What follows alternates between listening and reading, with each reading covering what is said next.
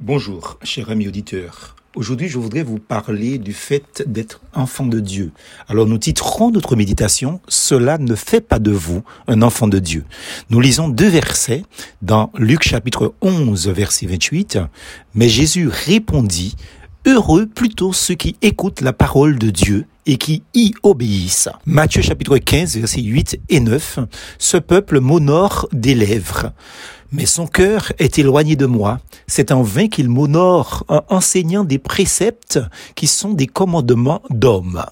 Vous savez, on prête à un religieux cette boutade qu'il prononça alors qu'une jeune femme parisienne à la vie libre, entre guillemets, ou ce qu'on appelle femme de joie, conversait avec lui. Il lui dit, allez chaque matin à l'église ne fait pas plus de vous une chrétienne qu'aller tous les jours au garage ne vous transforme en automobile. Ce qui revient à dire que les pratiques religieuses les plus scrupuleusement suivies ne peuvent faire de vous un enfant de Dieu, ni de nous des enfants de Dieu, comme l'entend la parole du Seigneur en Jean chapitre 1er verset 12.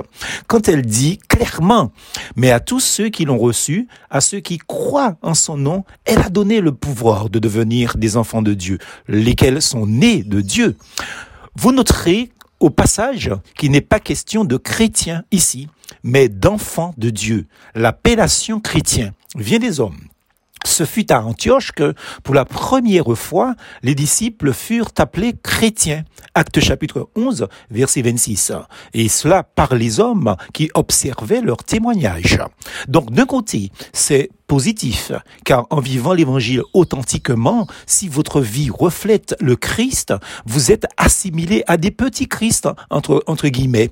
De notre côté, c'est nul et non avenu si vous portez une étiquette de chrétien et que vous ne mettez pas en pratique la parole de Dieu.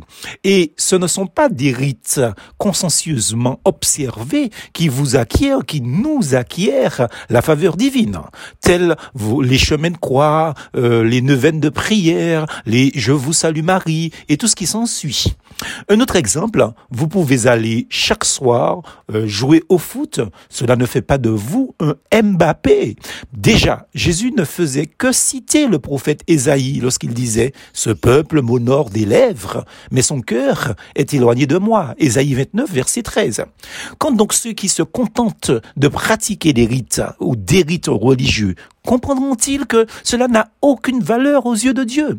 Quand donc comprendront-ils que si l'homme aux apparences, l'Éternel, lui, regarde au cœur 1 Samuel chapitre 16 verset 7, comme le dit Jacques, le petit frère biologique de Jésus-Christ avant de devenir son frère spirituel, Jacques, fils de Marie, disait, mettez en pratique la parole et ne vous contentez pas de l'écouter en vous trompant trompant vous-même par des faux raisonnements. Jacques, chapitre 1er, verset 22. Plus force en Jésus.